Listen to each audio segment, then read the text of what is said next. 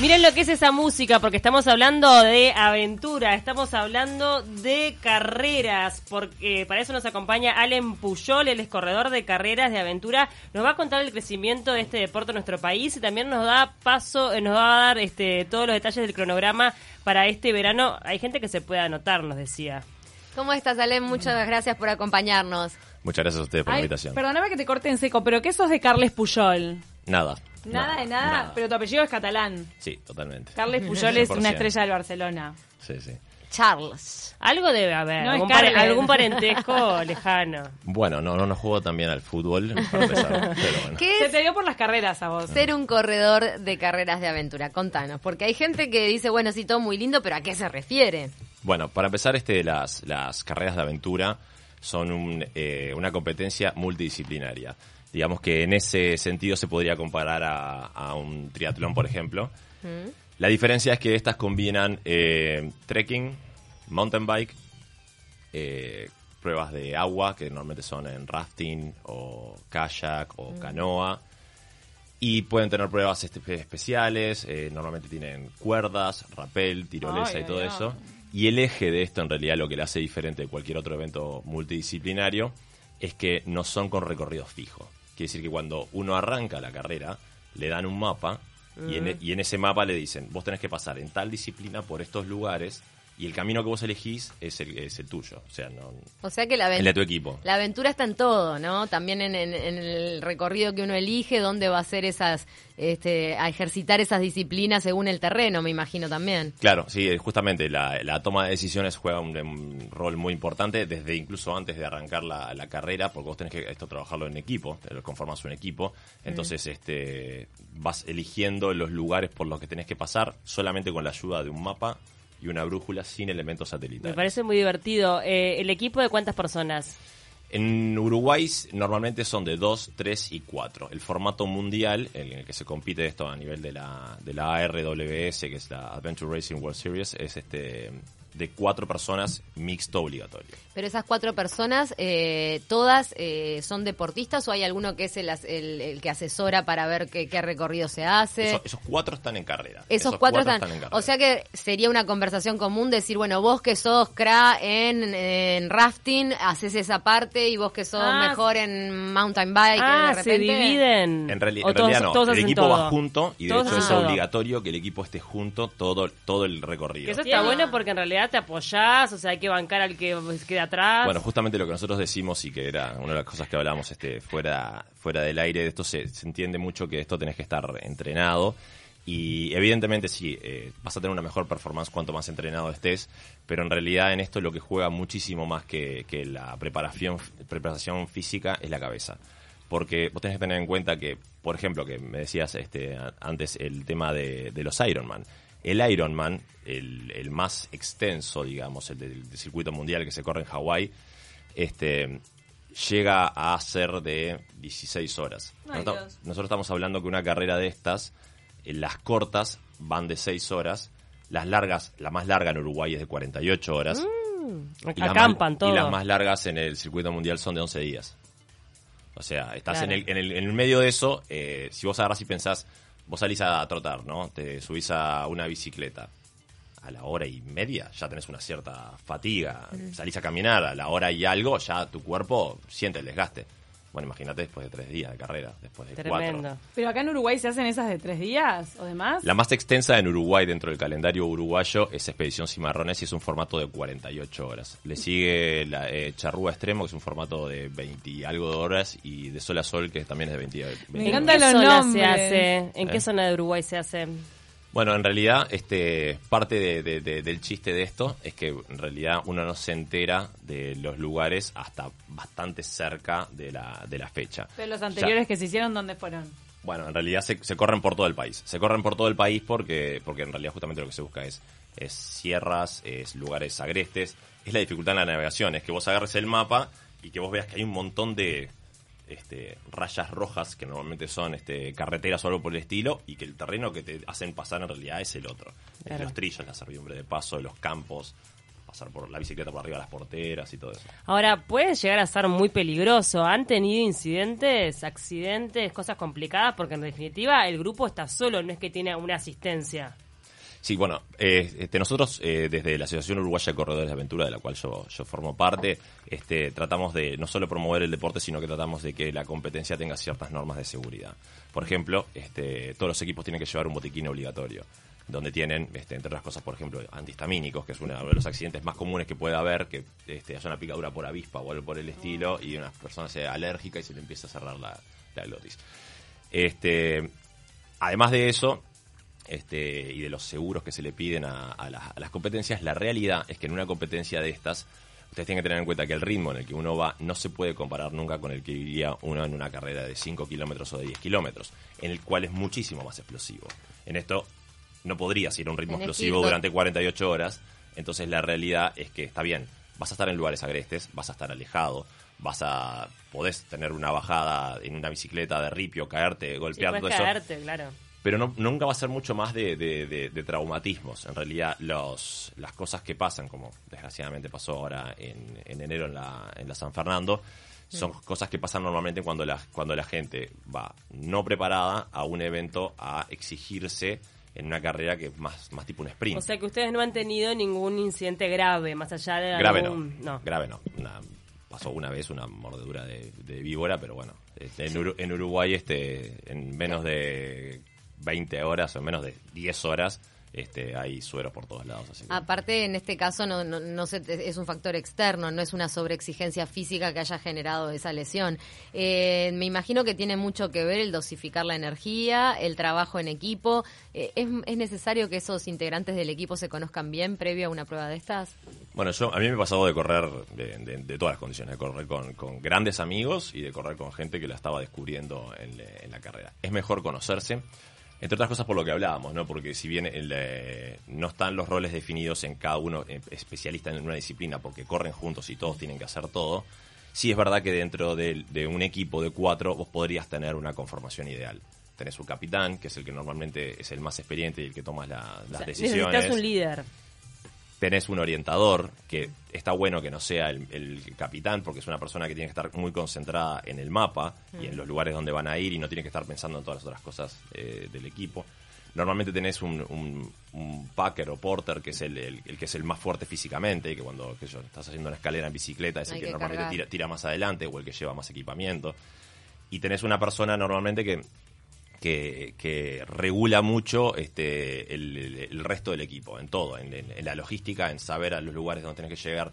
Las, las- vos llevas una hoja de ruta en la que te dicen que el, el puesto de control por el que tenés que pasar es un aljibe, no sé cosa, no sé cuánto. Bueno, hay una persona que es la que se encarga de decirle al orientador, mira, lo que tenemos ahora es un aljibe y te dicen que el lugar más recomendado para pasar es claro, al campo. distribuir tareas todo se hace más eficiente. Te faltó el contador de chistes y el que toca la guitarra. Bueno, eso, eso, eso, eso- eso normalmente, eso normalmente lo puede hacer cualquiera. Y en realidad lo que pasa es que se rota bastante. Pero justamente esa, esa misma, esa misma persona que, que, que un poco que regula el, el humor del equipo es, es normalmente, y esto es, a veces, eh, se da mucho que, que son las mujeres, porque son, son ellas las que, las que tienen como más ese, ese rol de ir este, manejando la dinámica del grupo, ir dándose cuenta qué es lo que está faltando y todo eso.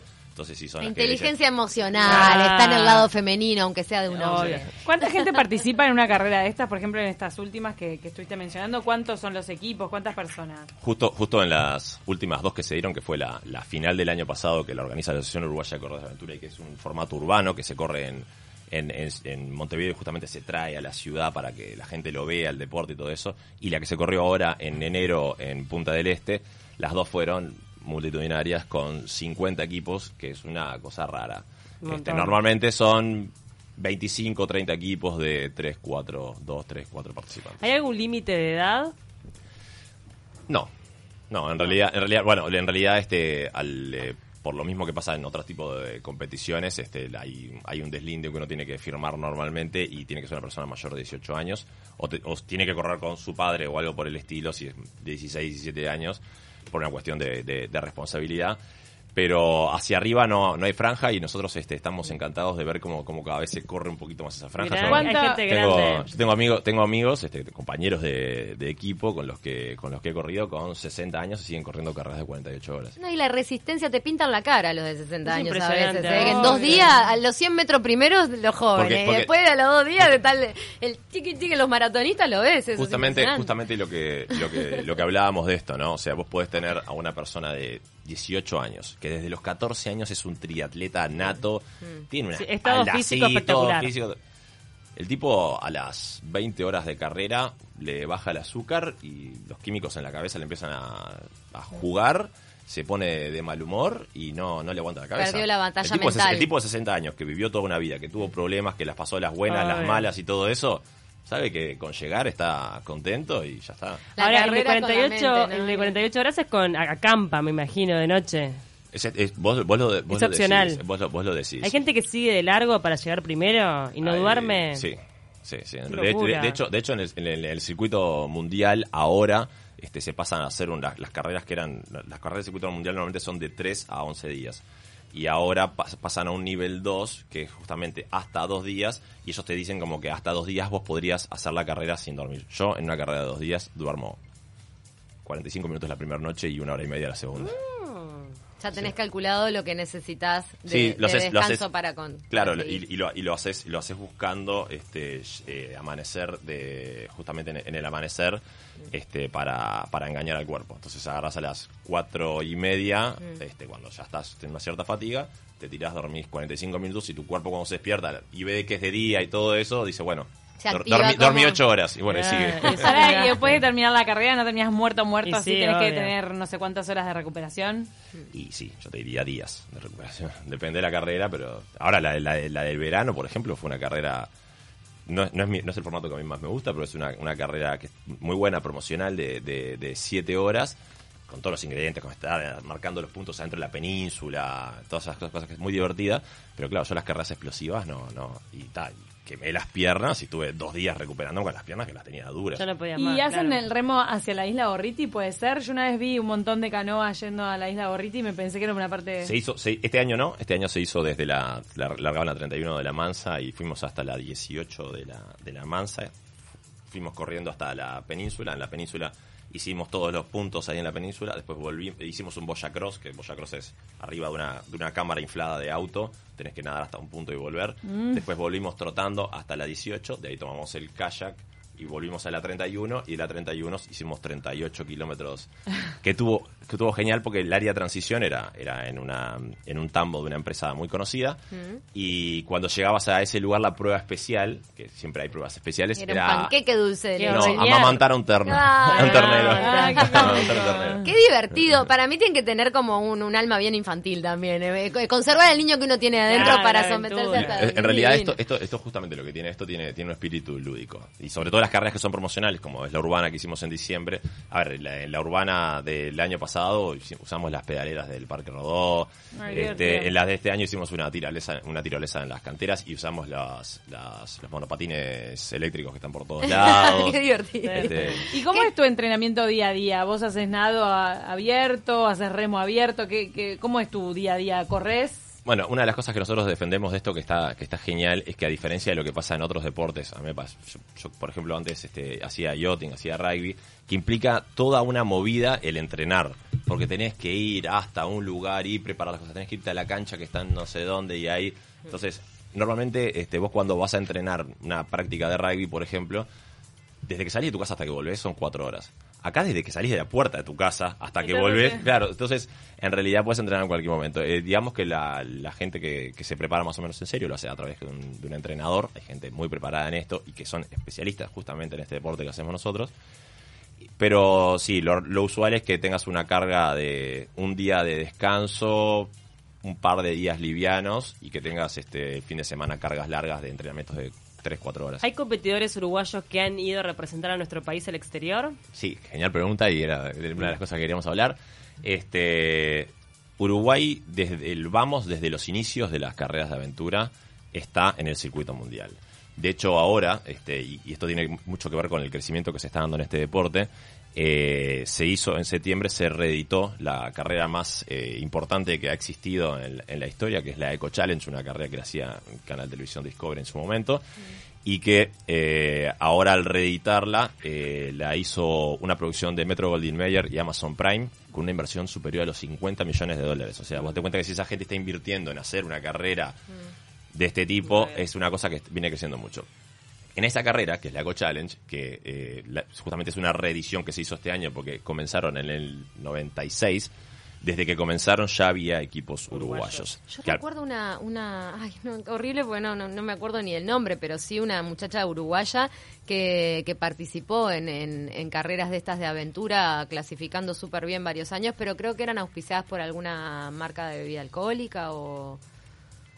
No, no, no, no la, no, no la tengo. O sea, hay, hay atletas uruguayas que han corrido con el equipo uruguayo. Hay, hay- Mm. Pero hay ¿quién muchas. es el, el capo, tipo el número uno? O... El referente número uno en carreras de aventura De- en Uruguay por, por lejos es, es Rubén Manduré, que es el que por primera vez siendo triatleta lo invitaron a correr una Eco Challenge en el 96 y desde ese momento hasta ahora sigue corriendo y ahora de acá a un mes este va a estar corriendo junto a cuatro equipos más este el- la primer carrera del circuito mundial que es en Patagonia, es el Patagonia Raid, que por suerte van, vamos a ir Qué cuatro equipos lugar, y además ¿no? este dos de dos de staff.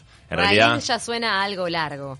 sí, sí, son van a ser 450 kilómetros cuatro días y lo que tiene como condine- como condimento adicional para nosotros los uruguayos es que cuando nos llevan a correr afuera nosotros tenemos problemas con la altura. Claro, Porque obvio. acá no podemos entrenarlo, no hay forma de entrenarlo. La altura te mata.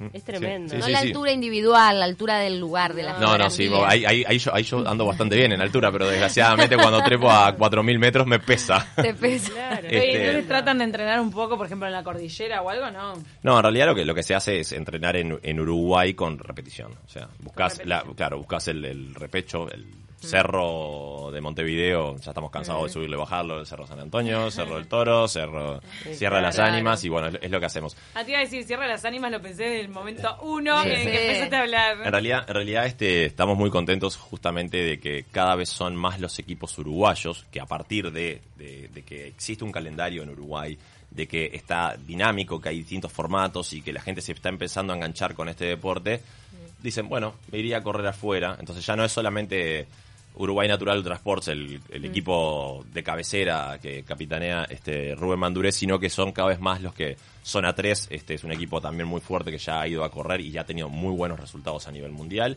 Y bueno, eh, recientemente los, los Chips que estuvieron en la, en la Eco Challenge. Y bueno, ahora son cada vez más los equipos chicos que, como el, el- el que estoy yo, que bueno, que, que dicen, bueno, vamos a entrenar y vamos a ir hasta a estar ahí en una carrera de circuito mundial y por lo menos sacarnos la foto con los grandes corredores. ¿Cuántos Ahora- años tiene Rubén?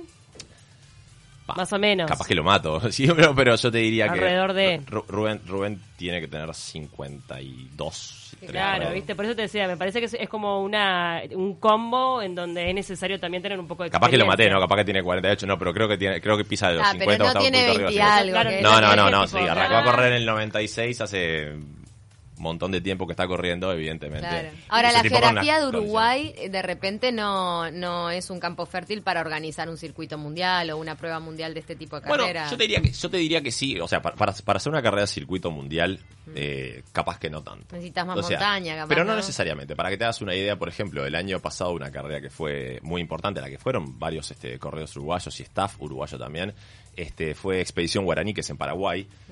Y Paraguay no tiene una geografía, o sea, tiene mucha selva, pero no tiene una geografía espectacular de montañas y todo eso. Y esa carrera es la que este año va a ser la final del circuito mundial en septiembre. Mm, o sea, Entonces, que podría, ¿por qué O sea, no? Uruguay podría, porque además tiene un montón de ingredientes muy interesantes. O sea, si yo, te, si yo viento. te cuento los lugares donde he estado en Uruguay, son cosas que no se te podrían ocurrir, las cosas que hemos visto, este, de estar en montes indígenas y lugares increíbles. La verdad que hay lugares...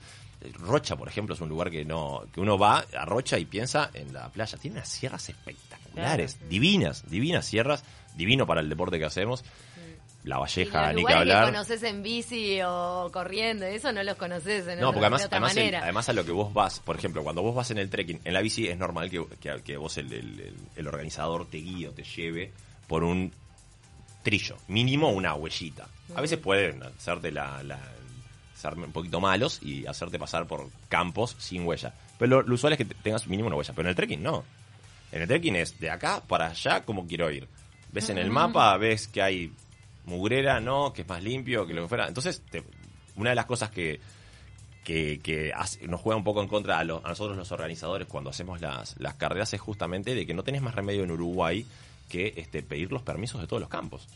Porque acá no hay, no hay un parque Claro. nacional que tenga 500 kilómetros para un lado y 500 kilómetros para el otro, como puede pasar en Estados Unidos, en Yosemite, claro, no lo que fuera. todo bien. Sí, la mayoría, la, la mayoría de las veces sí, todo bien, porque además este, nosotros desde la asociación y los corredores, este, además este, todos tenemos ya bastante incorporado el tema del cuidado del medio ambiente, no dejar plásticos, no dejar las porteras abiertas para que se pueda cruzar el ganado.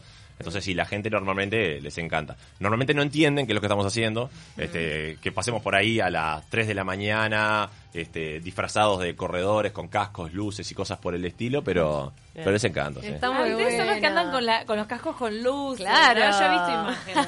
Ahora, este, todos tienen una actividad aparte, o sea, no se pueden dedicar 100% a esto, o sí. no existe eh, en Uruguay nadie que pueda hacer esto profesionalmente, porque de hecho las, las carreras no brindan premios ni nada por el estilo, y ustedes que están en, en- en- en medios de comunicación saben que, desgraciadamente, este, los deportes menores en Uruguay la tienen muy complicada. Y, y, bueno, nosotros ahora a partir de la Asociación Uruguaya lo que estamos este, buscando es convertirnos en una federación y a partir de eso poder conseguir, este, con el tema de la ley de mecenazgo y todo eso, eh, que se pueda cerrar el círculo de este mayor rendimiento para los sponsors, Claro, al mayor menos, al difusión, menos para algunos, claro. mayor difusión y así, bueno, que sabemos que cuanto más crece, más la gente pone plata y cuando la gente más, bueno, es así. ¿Qué Claro. te traes emocionalmente de una experiencia así? ¡Pah! No, no, no te, no te da el programa. Este se da mucho en una carrera cuando vos estás eh, en, en situaciones, sobre todo en las, las más complicadas, que vos tengas que, que trabajar justamente tu cabeza. Y para vos trabajar tu cabeza tenés, no tenés más remedio que, que a veces este, inspirarte en cosas. Y, vas a estar con una mochila cargada de, sentimientos, de amigos, de gente que te dio para adelante, de tu familia, tu lo que fuera. Y cada vez que vos estás en esos lugares decís, pa, me encantaría que ellos pudieran estar viviendo esto. Y yo te diría que sí, te mueve muchísimo, te mueve muchísimo pasar un arco de una carrera importante en la que la pasaste complicada o que para llegar a esa carrera la pasaste complicada, es, es una cosa muy modera. Me ha pasado de correr con amigos que venían de tragedias familiares muy grandes y que no sabían si querían volver a, a correr y bueno, decían, no, pero dale, vamos que vas a llegar y vamos a que la vas a pasar bien. Y que vos ves que, claro, cuando esa persona, después de que le pasaron cosas complicadas, llega en una carrera en la que se puso como desafío, es, es Claro. una emoción muy grande. Y también tiene que ver con todos el- los caminos espirituales tienen como eh, una exigencia física, ¿no? Cuando llegás este, al máximo de tu exigencia física, los ayunos, en otros tipos de corrientes, es, es cuando de repente te iluminas. Sí, porque, porque acá, acá es, es, es más allá de lo que es el cansancio físico, hay, hay, hay, cosas que son químicas ¿no? dentro del cuerpo, ¿no? O sea, vos en algún momento te quedás sin minerales, te quedas sin azúcar, y eso te, eso te altera la casa. A mí me pasó, me pasó, este, este, de- es muy conocido un video de, de el tenista que empieza a decir en, en un momento, ¿qué estoy haciendo acá? ¿Por qué Es estoy acá?". Gaudio, el es gato muy conocido Gaudio. el gato Gaudio cuando, cuando hace eso. Y no- yo tuve momentos de eso en la carrera. Y de estar, y, y de estar diciendo, ¿pero por qué no estoy en casa? Mirando tranquilo, una serie. mirando una serie, tomando una cerveza y estoy acá. Y ponerme de mal humor y encapricharme. Y después, también uno, en la experiencia, te genera el, el- el aprendizaje de saber que vos esas herramientas las tenés. Entonces, El rescatarte de ahí te- de- de- te deci- empodera. decir, pero pará, ¿qué, pas- ¿qué está pasando acá? Si a mí esto me gusta. Y decir, bueno, ¿sabes qué? Capaz que hace un rato me exigí demasiado, no comí, no recuperé, entonces me tiene que haber bajado el azúcar. Pero no llevas como unos sachets que te ayudan a recuperar lo de los minerales. El otro día aprendí esto y es que, que hay una, unos sachets que tienen adentro un montón de vitaminas, Geles. como una pasta. Sí, la- es una pasta, creo que roja. Sí, hay, Y te la clavas y es como un plato de ñoquis, me dijeron. Para que yo me haga una idea. No, frutos Bueno. secos, banana, eh, Gatorade, yo qué sé, El eh, tema- aguas mineralizadas, todo Pero- eso se lleva. Pero, Pero ese producto, que es como una pasta. Asqueroso. no, mentira. Hay, hay de todas. No o lo había sea, escuchado. e- evidentemente, en, el- en la medida que, que- que este deporte crece, son cada vez las cosas más específicas que se van haciendo. Pero uno, uno va aprendiendo en esto y la realidad es que vos, en, este- en una carrera de estas, si calculas que tu cuerpo en un ejercicio aeróbico más o menos consume unas 500, cal- 500 calorías por hora, una cosa por el estilo, imagínate en todas esas horas la deficiencia calórica que tenés, entonces vas recuperando y vas reponiendo con lo que tengas. El tema de la alimentación es hiper interesante, porque es una cosa, yo de hecho ahora por primera vez voy a correr una carrera de cuatro días, he corrido las carreras de acá de dos días, pero por primera vez voy a correr una carrera de, de cuatro días, o voy a intentar correrla, intentar llegar este con, con el equipo, y, y claro, el tema de la alimentación es qué, qué es lo que haces, porque por ejemplo, tenés un tema de que vos llegás a un área de transición, y qué es lo que vos puedes tener en un área de transición que te dure dos días, que sea rápido de armar, que tenga las proteínas, que tenga las, las calorías y que, no pese demasiado. Entonces, es, es ir al supermercado y empezar a inventar muchas cosas. Hay, como tú decís, este complementos. Normalmente, normalmente son, son complementos de carbohidratos, en realidad los geles y todo eso, porque es, como- es claro, porque Ahí va, yo le decía pasta. Y está hecho para que vos, cuando lo vas corriendo, lo puedas tomar. Sí, sí, me- y más o menos, no, no es un plato de pasta, pero sí, pero, pero tiene una, una, ca- una caloría- Porque, la- la- claro, las, las, las calorías vos las quemas y los carbohidratos en realidad lo que hacen justamente es eso, aportarte energía, es nafta. Es Nafta. Te quedas sin combustible. Pero si te no. puedo asegurar de sí. que 48 horas con geles, No. no, no, porque no, no, no Carne lo aguantaste. seca o sea, nos llevan... hay gente que le gusta, este, eh, se estila mucho. Ahora, nosotros por primera vez vamos a probar en la carrera esta unas, unas, unas comidas deshidratadas que son especialmente para esto, que están potenciadas, son estas que te meten todos los, todas las vitaminas, todas las proteínas, todos los minerales, todo. Qué. Pero, pero ahí se da mucho las, las, las, las sopas deshidratadas cuando tenés algún lugar donde tener agua caliente, porque a veces no tenés donde calentar agua. Y si no, mucho sándwich, mucho este barrita, ticholos, secos. aceitunas. Ticholos. Ace- aceitunas, es- la aceituna, la aceituna, las aceitunas por, por la sal, porque son energéticas, pero además porque, porque es rico. Pues llega un momento que estás con las bebidas isotónicas, con, con el, el gel, con las gomitas, las gomitas, yo como gomitas Sí. a cara de perro, estás, todo empalagado. Entonces llega un momento que querés eso rico. Se da- en una carrera también llevas plata Ahora y se en la última carrera de 48 horas pasamos por Castillos, había un chiringuito en la playa y a vos mismo. Y te comes una, una, o sea, no te puedes llenar la panza porque tenés que seguir en actividad, pero comerte una hamburguesa, un pomelo, dice, pa, no, no, Lo es cierto es que una vez lo físico saldado o resuelto, siempre tenés eh, ese límite de encontrarte con la cabeza y, y lidiar con tu propio estado de ánimo y tu propio entusiasmo, que es lo que te hace crecer en el Sí, fondo, en esas situaciones, sí. ¿no? Por eso, por eso que también este, nosotros este, desde, desde la asociación este, convocamos a la gente a que entren ahí a la página www.auca.org.uy.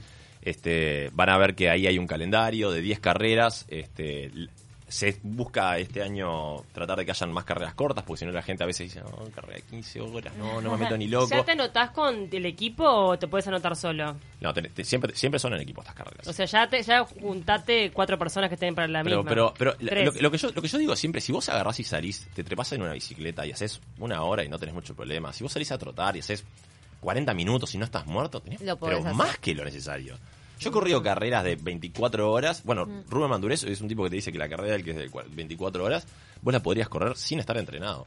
Porque, porque lo que eh, la ca- es la cabeza. O sea, ¿no? Es la cabeza. las piernas las vas a tener cansadas a la hora. ¿Cuándo.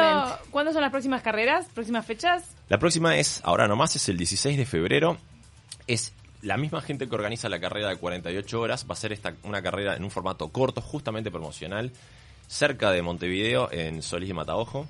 Qué bello. ¿Siete Sí. horas era esta, Eh, dijiste? sie- siete, siete horas, esta es una carrera corta, esa es para que me animo. cualquiera, cualquiera se puedan, pero, Me la, re pero la- la- la re terminan, la re terminan. La gente, la, la gente no se da cuenta que el cuerpo humano es muchísimo más Mm. duro y muchísimo más resistente de lo que a veces le damos crédito. Tal cual. Este, y después la que le sigue a esa, este, la, es, es la, es la que hago yo, la que hace, la, la- la dibujo yo con, con, con un amigo, y es eh, 21 y 22 de marzo, que va a ser, va a arrancar en Santa Clara del Olimar, eh, en el departamento de 33, en realidad entre, de entre 33, eh, Cerro Largo y Durazno, Wow. y esa ya es un formato de 26 horas.